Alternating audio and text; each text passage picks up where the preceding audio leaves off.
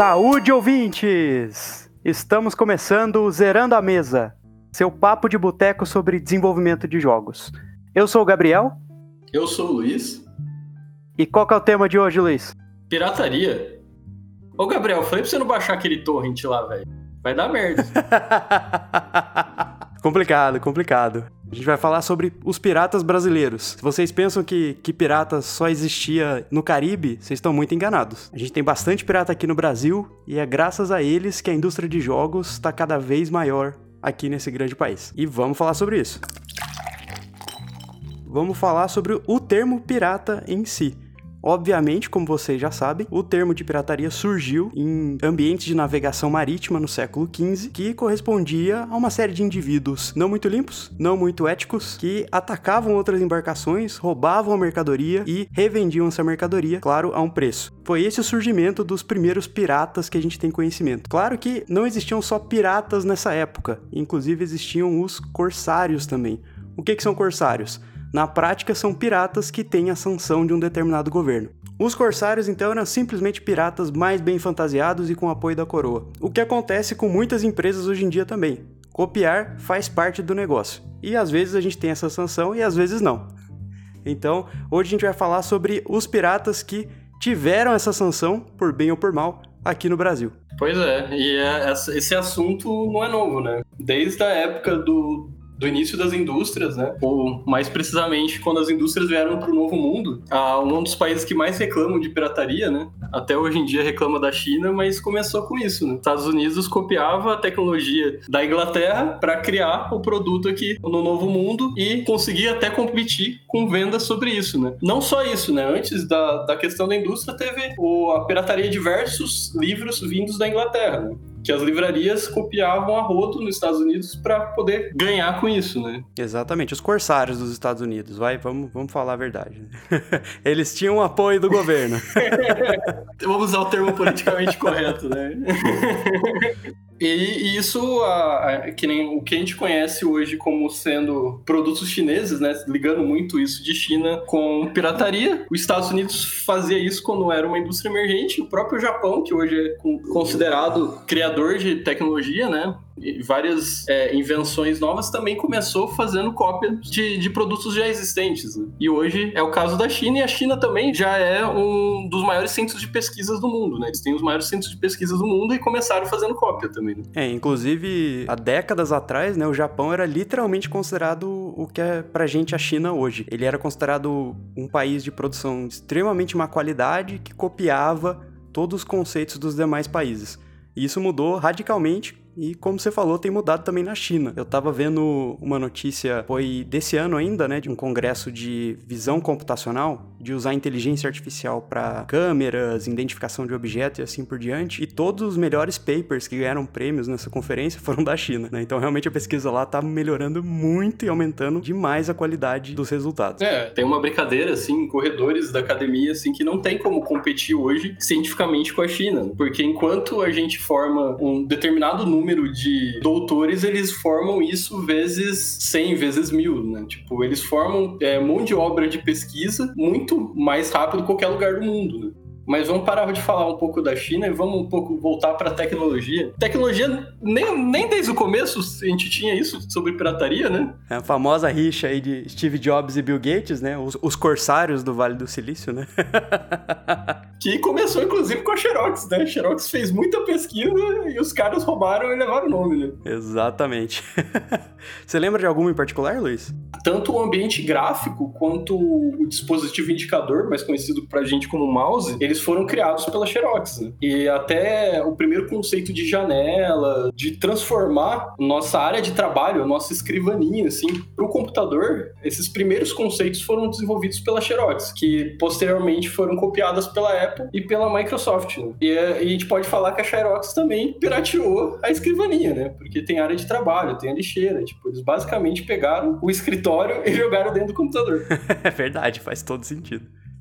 É, e tem a, a, famosa rixa também entre a Apple e a Microsoft, da Microsoft ter roubado as fontes, né, a, da Apple também, a maneira como eles usavam as fontes de texto e assim por diante. Lembro até de um discurso do Steve Jobs que ele fala isso explicitamente, assim, dá uma alfinetada no Bill Gates. Sim, é, é, essa história de rixa entre os dois é muito interessante. E depois o, o Office fez mais sucesso, né? Inclusive sendo versões para Apple. E até essa, essa questão da mudança de opinião do Steve Jobs é interessante, né? Que, tipo, no começo da, da Apple ele falava, não, a gente copia mesmo, a gente, a gente influencia isso porque a gente tem que pegar e ter, transformar a tecnologia. Só que aí depois que ele lançou o iPhone e veio o Android, ele queria condenar a pirataria. é verdade. Mas e aí, como que a gente pulou disso pro, pro Brasil? Vamos falar de pirata BR, pirata brasileiro. Chega de gringo. A, gente tava falando um pouco, né, dos Estados Unidos. Para desenvolver nossa indústria nacional, a gente meio que copiou eles também, né? Se aproveitaram da Inglaterra, a gente se aproveitou dos Estados Unidos também. Né? Não tinha jeito, né, cara? E começou, de certa forma, com uma ajuda japonesa aí, a Segunda Guerra aí. Resta saber se era na época que o Japão era considerado a China ou não, né? Será que ele tava copiando de alguém também?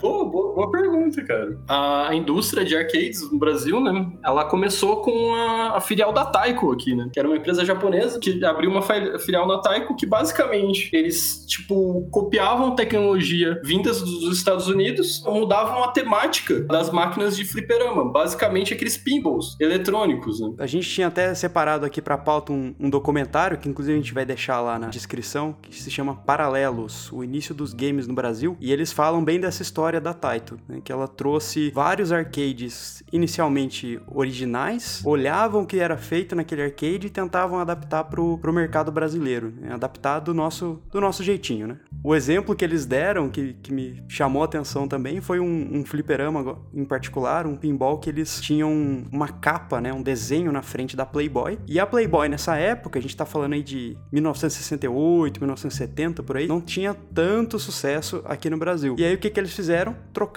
essa capa por uma coisa que tem muito sucesso no Brasil, que é o carnaval. E botaram uma figura famosa carnavalesca da época ali na frente, ao invés do Hugh Hefner, que, que era fundador ali da, da Playboy, né? Logo após isso, né, depois dos fliperamas, a gente tem o Atari, mais ou menos em 1983. E aí, cara, aí virou, virou festa, né? Porque, tipo, a gente vivia, a gente vivia uma, uma época de embargo econômico, né? Onde o governo militar, meio para tentar controlar alguma coisa, ele fechou totalmente a questão da importação de coisas pro Brasil. Então, tipo, você não pode importar, as coisas chegam ilegalmente e são reproduzidas aqui. É, então, a gente tá falando também de um console chamado Dactari, um console genuinamente brasileiro baseado na Atari.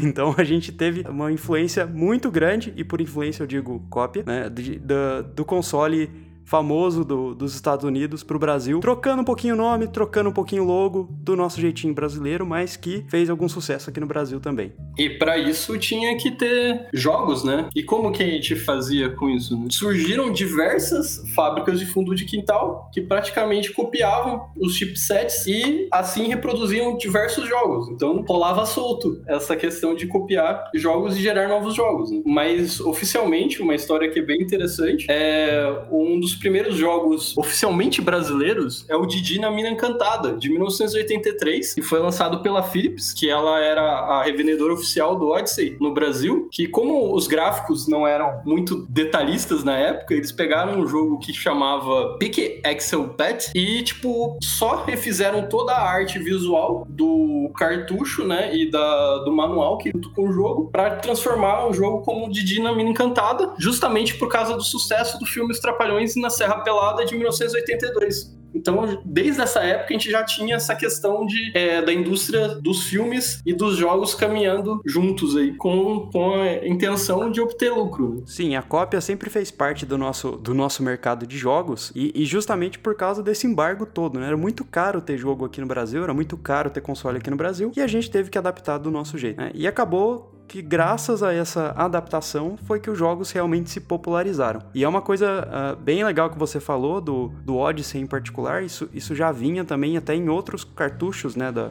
da própria Atari mesmo, essa, essa prática comum de você pegar o cartucho, reprogramar o cartucho só para mudar o nome para empresa brasileira e vender como um jogo brasileiro também, né? Isso foi feito aí com uma prática crescente, até em consoles uh, mais modernos, que talvez os ouvintes já, já estejam mais acostumados a ouvir, como por exemplo da Nintendo, né? Da Nintendo tem uma, uma história bem interessante. Né? A, a Gradiente desenvolveu o Phantom System, que eles basicamente eles, eles desenvolveram um console que era capaz de ler os cartuchos da Nintendo. Eles não piratearam o Nintendo, eles desenvolveram uma tecnologia que lia os cartuchos da Nintendo. E, inclusive, tem até histórias que, tipo, a Nintendo reconheceu que o, que o hardware deles era melhor. Né? Brasileiro, quando faz as coisas, faz bem feito, cara.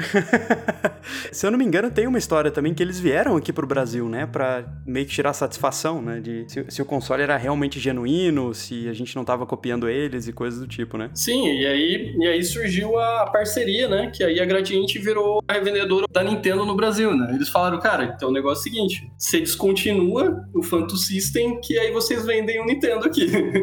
Tá vendo? A gente ameaçou a Nintendo, cara, olha só. Isso aqui é cultura brasileira, cara. e, e, com isso a gente foi também o primeiro fabricante de Nintendo fora do Japão. Nem os Estados Unidos tinham esse direito ainda, né? Então a gente conseguiu, curiosamente, o primeiro direito de fabricação local do, do Nintendo aqui no Brasil né, em frente a outros países que já, tem, já tinham esse mercado de consumo. Através de, uma, de um jeitinho brasileiro, né? Tipo, ó, vamos fazer uma cópia de um videogame que interpreta o, o jogo deles, né? Consegue rodar o jogo deles. E aí a Nintendo veio e falou: não, beleza, vocês param de produzir isso, vocês produzem o Nintendo e a gente fecha um acordo comercial. Exatamente. Eu acho que isso traz bastante conhecimento da indústria de jogos brasileira, mas até falando um pouco da indústria de jogos indie, não só no Brasil, mas no mundo, né? Hoje em dia o que se faz é muito isso, né? Você tem um grupo pequeno de desenvolvedores, por isso a gente chama de uma indústria indie via de regra, que são três, quatro desenvolvedores ali, e a gente não tem orçamento para fazer um jogo muito diferente, muito impactante, como Assassin's Creed e outras grandes franquias que a gente vê por aí. E o que se faz normalmente é copiar títulos que já fizeram sucesso ou adaptar gêneros de uma maneira mais específica para para trabalhar com, com jogos que já façam sucesso, vamos dizer, desde o começo, né? Que as pessoas já estejam acostumadas, já saibam trabalhar com aquele jogo e assim por diante. Quer dizer, essa cultura da cópia, vamos dizer, mas aí falando agora numa cópia benéfica, ela é carregada até hoje. Existe toda uma indústria de jogos que se baseia ou se fundamenta fortemente nessa questão de, da cópia benéfica, de se inspirar em jogos bem-sucedidos para fazer novos títulos. Sim, e, e, até subverter um pouco os estilos também. Né? Falando nisso, qual que você acha que foi uma das primeiras empresas brasileiras a criarem um título nacional ou algo próximo a isso? Olha, se eu tivesse que chutar, tô chutando, eu diria que foi a Tectoy que ela substituiu um jogo chamado Wonder Boy, que na verdade ah, era uma série de jogos, né? Mas era um título que de exploração, de aventura, e eles substituíram o, o ícone, né? O personagem do jogo pela Mônica, da turma da Mônica. E isso é muito interessante, né? Numa estratégia de, de marketing, né? Porque a turma da Mônica já era o sucesso que tem até hoje, né? Você pegar um personagem que, que já fazia muito sucesso com o público-alvo e criar um jogo, ou pelo menos você modificar um jogo gerando um jogo da Mônica, gerava uma comoção entre os jogadores. Né? Pô, eu vou jogar um jogo da Mônica. Isso movimentou muito as locadoras da época, né? Que queriam locar o jogo da Mônica. Né? Essa aparência de locadora é muito interessante, né? Porque dependendo da, da idade que você tem, ouvinte, eu acho que você falar de locadora, mas nessa época dos cartuchos, isso era muito comum. A gente ir em locadoras para poder locar e jogar aquele jogo que a gente não tinha. Por causa do, do alto preço do, dos jogos, nessa época era comum você locar jogos para você jogar, como filmes também, né? A locadora surgiu de filmes, você ia lá, alugava um filme para poder assistir e você é, alugava um jogo para poder jogar. Mas na época que mais lotava a locadora era final de semana, porque você pegava vários para poder jogar o final de semana com seus amigos e devolvia só na segunda-feira. Exatamente. E, e hoje o que é mais engraçado de tudo isso é que essas locadoras, obviamente, hoje não existem mais, mas o que está crescendo cada vez mais na indústria de jogos é, são locadoras de jogos de tabuleiro, justamente pelo mesmo motivo. Jogo de tabuleiro hoje, os mais bem elaborados são muito caros. Já tem jogo de R$ 1.500 ou coisa do tipo. E o que acontece hoje é que existem bares, lojas que também estão alugando jogos de tabuleiro para poder emprestar pro, pro cliente para que ele possa jogar com os amigos para depois devolver. Então é engraçado como a gente saiu do digital, vai pro físico, mas essa questão da locação ainda continua aqui no Brasil. É interessante a gente continuando nessa, nessa questão de pirataria, locação, assim. Inclusive, de certa forma, a, a, até as locadoras contribuíram para e praticavam, né? Tinham várias locadoras que praticavam essa questão da pirataria, né? Copiando cartuchos para poder ter mais exemplares daquele jogo para poder locar, né? E isso tudo era feito aqui no Brasil mesmo, com cópia. Os ouvintes têm que se lembrar que nessa época era uma cópia de chip mesmo. A gente copiava EPROM e, e fazia vários cartuchos para serem alugados nesse caso. Então realmente era uma coisa bem, bem técnica de ser feita, né? E a gente fazia aqui no Brasil justamente para aumentar a lucratividade dessas, dessas locadoras. É, é, foi interessante ter falado a questão técnica, né? Chegando na geração do, dos consoles de CD, né? Basicamente o PlayStation, aí isso daí virou, virou festa, né? Porque, tipo, você copiar um CD é muito mais fácil de você copiar uma memória Pro, né? Eu acho que o maior boom de pirataria no Brasil provavelmente foi de CD de PlayStation. Em cada esquina que a gente via de comércio, tinha alguém vendendo CD de PlayStation. Tipo, eu vou ali comprar pão, aí eu voltava com cinco jogos, né? Exatamente. Hoje a gente, tipo, até tem essa. Por parte da indústria, tem essa reclamação da questão dos piratas, né? Porque tipo, você deixa de ganhar com, com, quando o cara compra uma, uma cópia no camelô, no, na padaria da esquina que chegou a vender. Só que o, o, esse boom de venda de jogos piratas dentro, desde o Atari, estourando muito mais quando chegou o PlayStation e os jogos em CD, contribuíram para hoje a gente ser um dos maiores mercados é, curiosidade, Luiz, você sabe onde a gente tá nessa lista? Primeiro, segundo, terceiro? Você tem ideia? Brasil é o 13 terceiro maior mercado consumidor de games no mundo.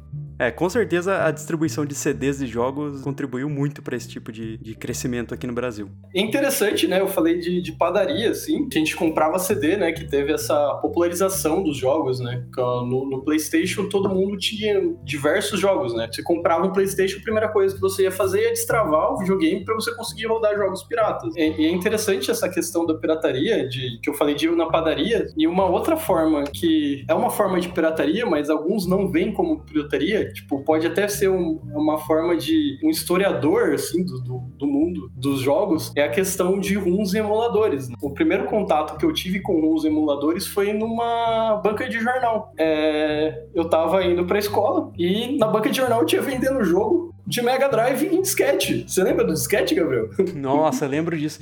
Cara, é incrível pensar que a geração atual nunca vai saber o que significa o símbolo de salvar né, cara? É incrível. Disquete, ele era um antigo pendrive, só que ele cabia apenas 1,44 megabytes. Olha quanta coisa que cabia no disquete. E esse incrível 1,44 megabytes cabia um emulador e uma ROM, algumas ROMs, né? Porque tinha uns que eram maiores do que isso de Mega Drive. E era isso que eu comprei na banca de jornal.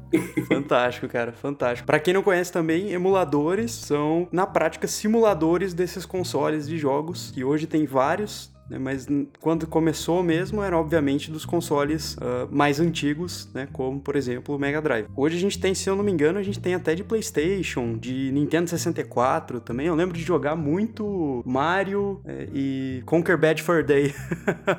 no, nos emuladores de Nintendo 64. É muito legal isso que, tipo, recentemente fizeram um mod de para emulador de Nintendo 64 que eles pegaram todo o gráfico e os modelos dos personagens, deixaram eles com de definição 4K. Então imagina que legal você jogar um Mario 64 só que em definição 4K no emulador de, de Nintendo. Só voltando um pouquinho no tempo, isso era uma outra coisa incrível desses primeiros jogos que a gente comentou, Atari, Odyssey e outros consoles desse tipo, é justamente o quão poucos gráficos eles tinham disponíveis à disposição e o quanto que o jogador tinha que usar a imaginação para entender o que estava se passando ali. Um, um, exemplo que me vem à cabeça é o, é o, próprio Adventure, né? Um jogo de exploração de masmorra, vamos dizer assim, e que a descrição do jogo, via de regra, era a de um guerreiro medieval que explorava masmorras e assim por diante. O jogo em si, na verdade, era um quadrado, né? ele era um pixel que você movia de um lado para o outro, né? Então é, a, imaginação realmente ficava a cargo do leitor. E isso não diminuiu o consumo desses jogos de forma alguma, né? Pelo contrário. Hoje o que a gente vê é até um movimento de, principalmente no mercado indie, de usar gráficos desse tipo,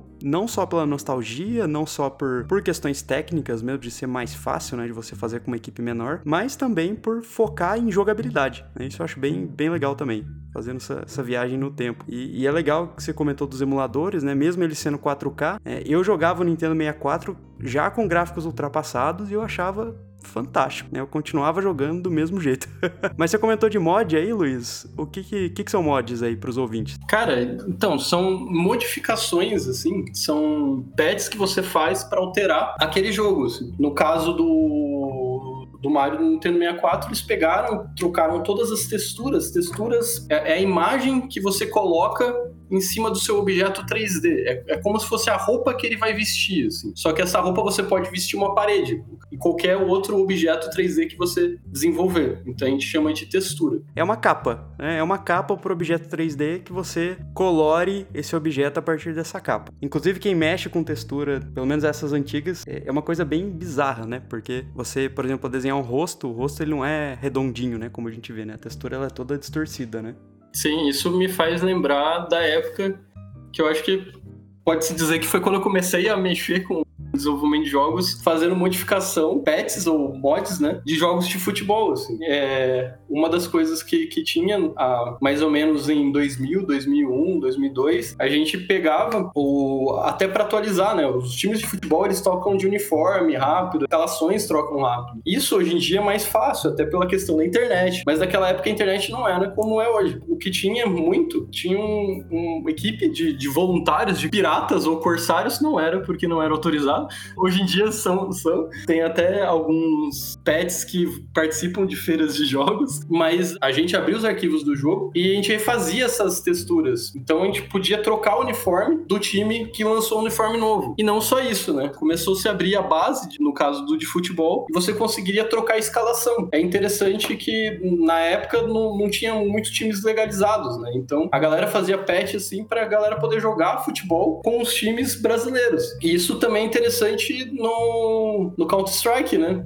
É, se eu não me engano, esse foi o mod mais famoso que a gente fez dessa época, que foi o CS Rio que é uma arena de, de batalha do Counter-Strike que se baseava numa das favelas do Rio. Se baseava não, né? Foi, foi feito com a temática de uma favela do, do Rio de Janeiro. E fez um sucesso muito grande nessa época. É, se eu não me engano, atingiu acho que 6 mil downloads na primeira semana, o que pra época do, desse mod era uma coisa incrível. A gente tá falando de, dos anos 2000, 2001, por aí. Então foi, foi realmente um boom de, de importância desse mod no, no mercado brasileiro inclusive no mercado internacional. Ele começou a ser consumido até fora do país. E, e o mais legal disso é que era tudo de graça, né?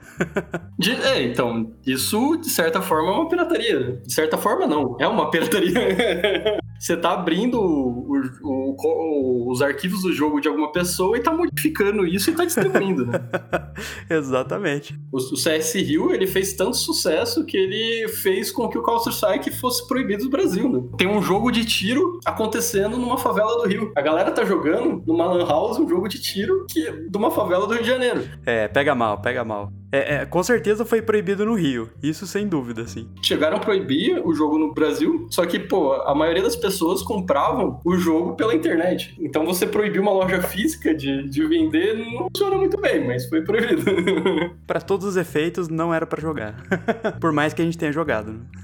Até falando dessa questão de venda de internet, né? Os criadores do, do Half-Life, que foi um mod, o CS foi um mod do Half-Life, é a Valve, né? E a Valve, um pouco depois, né, criou o Steam, né? Que veio combater muito bem essa questão da pirataria, né? Sim, eu acho que eles, mais do que ninguém, enxergaram como que a pirataria pode quebrar o jogo de alguma forma ou deixar de ter lucro. A partir disso, eles construíram uma plataforma digital online onde você pudesse comprar jogos e baixar os jogos, teoricamente, de várias plataformas diferentes de uma maneira muito simples. E foi uma sacada muito boa, né? É, como acabar com a pirataria? Faça o processo de compra de jogo ser mais fácil do que o processo de compra de um jogo pirata. Exatamente. E a Valve, entendendo esse mercado de pirataria, fez isso uma jogada de mestre. Apesar de quando surgiu, muita gente não, não dá muita fé para essa plataforma. Sim, e hoje, quase 20 anos depois, né, eles estão aí muito fortes e com, mesmo com gente tentando roubar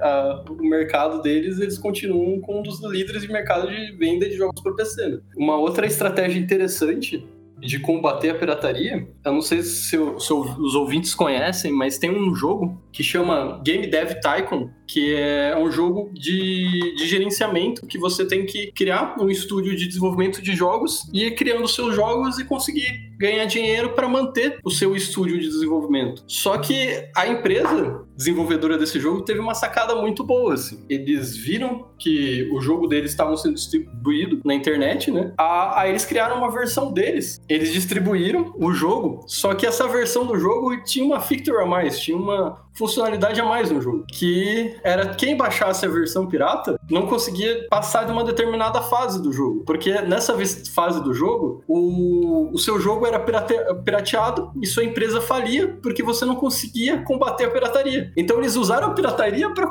dentro do jogo para combater a pirataria. Isso foi uma puta sacada, né? Foi uma puta sacada mesmo, assim, genial. E, e bem condizente com, com algumas coisas de mercado. Como você acha que a, essa, essa questão né, da pirataria nacional, da gente crescer consumindo isso, influencia no desenvolvimento de jogos. É, então acho que a influência a gente já, já até comentou um pouco do, do mercado indie que a gente tem hoje, que a gente olha muito referências externas para fazer um jogo aqui no Brasil. E eu acho que a gente tem essa cultura não só nos jogos, mas em qualquer desenvolvimento tecnológico no país. É, mesmo as empresas de P&D que eu já tive contato, o que elas fazem basicamente é pegar o que está sendo feito lá fora e adaptar aqui para o Brasil. E eu acho que isso teve um impacto muito grande também na indústria de jogos, com o porém que eu acho que a indústria de jogos hoje tem uma maturidade de desenvolvimento em si aqui no Brasil grande o suficiente para fugir um pouco disso. O maior exemplo que me vem na cabeça é o próprio jogo Celeste, né, que embora tenha vários elementos copiados no sentido benéfico, né, uh, foi um jogo bem original, com elementos bem originais que a gente conseguiu um bom resultado no mercado internacional. Né? E tem vários outro, outros jogos aqui no Brasil também que são baseados em consoles antigos brasileiros. Você lembra, Luiz, é, qual que foi aquele baseado no Metal Slug? Era o Blaze Chrome da, da Joy Mesh, que também eles fizeram o Oniken, o Odalus, que são jogos bem baseados na época do, do Nintendo Mega Drive, da geração 8, 16 bits. E, e, eu acho que isso influenciou muito a indústria como a gente faz hoje, justamente por isso, né? A gente está acostumado a copiar esse conteúdo, a gente está acostumado a olhar para fora do país para para buscar referências e isso com certeza se reflete na nossa, na nossa produção local. O que não quer dizer que a gente não tenha títulos originais. Um que, que assim, para mim foi extremamente original, porque eu sou um fanzaço dessa, desse estilo de jogo, é o Knights of Pen and Paper, que, que basicamente ele replica um jogo de RPG de papel, que diga-se de passagem, pode ser até um outro episódio aqui desse podcast, mas ele replica um, um jogo de RPG de papel de uma forma que, para mim, pelo menos, foi muito única. Eu não vi isso lá fora em nenhum outro, outro tipo de, de console ou de publisher. É, isso é muito interessante, né? Porque você pega um, um assunto que já tá meio massificado, né? Que, tipo, quantos jogos que usam a temática de RPG que já existem no mercado, né? Só que você pegar isso e montar um jogo da forma como que eles montaram, né, é o que dá o diferencial deles. Eles pegaram, simularam o jogo como se você estivesse jogando numa mesa e o jogo é repleto de, de piadinhas, né, de pessoas que gostam dessa cultura, né, que vivenciam esse tipo de, de jogo e esse tipo de cultura. Né. Você falou é, é bem interessante, né, que você comentou é, a, a questão de, de influência, né, que é, é uma forma que a gente faz em qualquer tipo de aprendizado e qualquer tipo de início de criação, né? A gente falou lá no começo da questão da, das indústrias emergentes, citando o início da indústria nos Estados Unidos, Japão, China, e em, em diversas culturas e meios de arte isso é real também. Então você, com, você tem aqui contato com aquilo, você começa copiando, não necessariamente propositalmente ou até inconscientemente, porque toda a sua criação é baseada no repertório a qual você teve acesso durante sua vida. Então, você tem uma pirataria meio que inconsciente às vezes, e isso te auxilia a criar e aprender a criar, né? Com certeza. É, é, o que você falou, é o primeiro passo pro, pro aprendizado. Copiar é viver. então, acho que uh, realmente a indústria de jogos aqui no Brasil passou por essa fase, a gente ainda tem bastante influência, mas por sorte eu vejo cada vez mais que a gente está de fato aprendendo e deixando de meramente copiar títulos e, e começando a fazer realmente produtos de qualidade, a ponto dos desenvolvedores de jogos brasileiros serem bem renomados lá fora. É, até citando o próprio Blazing Chrome, né? Ele é considerado considerado a nova versão muito melhor do que seria de uma sequência do Contra, né? Contra Metal Slug e tal. Tipo, eles pegaram um gênero e criaram algo totalmente novo e com mecânicas muito mais interessantes. Não criticando ah, os outros jogos, são de épocas diferentes, mas tem ah, dando um exemplo dessa questão de ressignificação e de transformação. Né? Eu acho que esse é um papel importante que a gente teve na indústria de jogos aqui no Brasil, começando lá no, nos arcades e evoluindo, né, para CDs, mods e hoje para jogos inteiros no mercado indie. A gente está começando a superar essa, essa fase, o que pra gente é muito bom.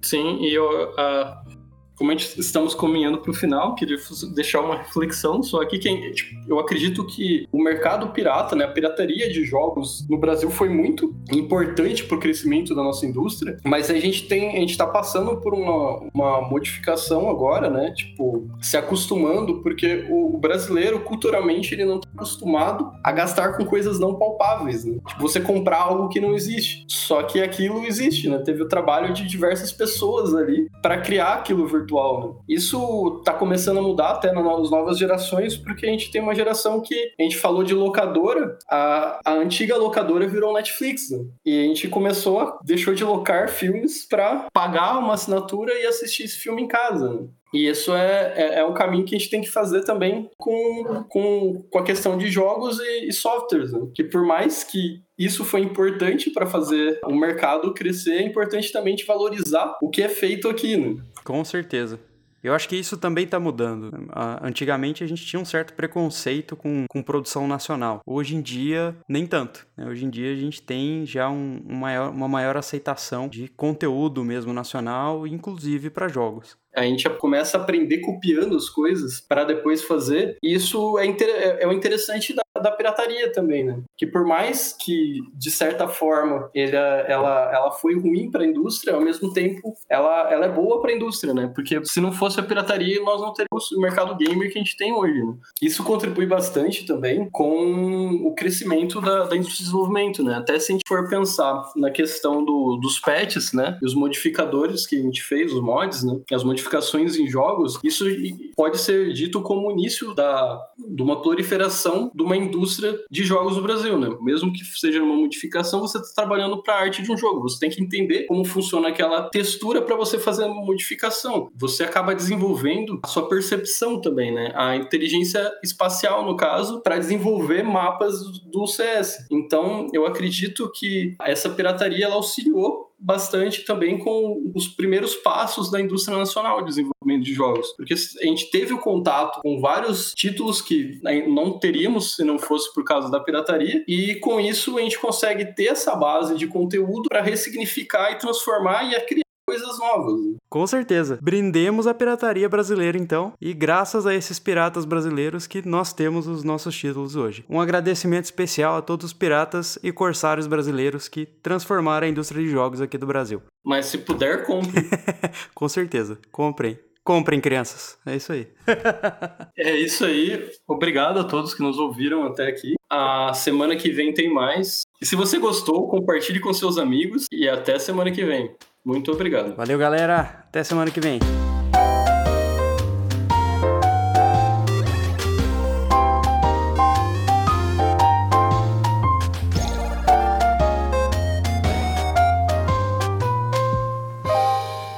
Esse episódio foi financiado pelo Governo do Estado de São Paulo e Secretaria de Cultura do Estado de São Paulo, através do edital PROAC número 30/2019, projeto Think Tank.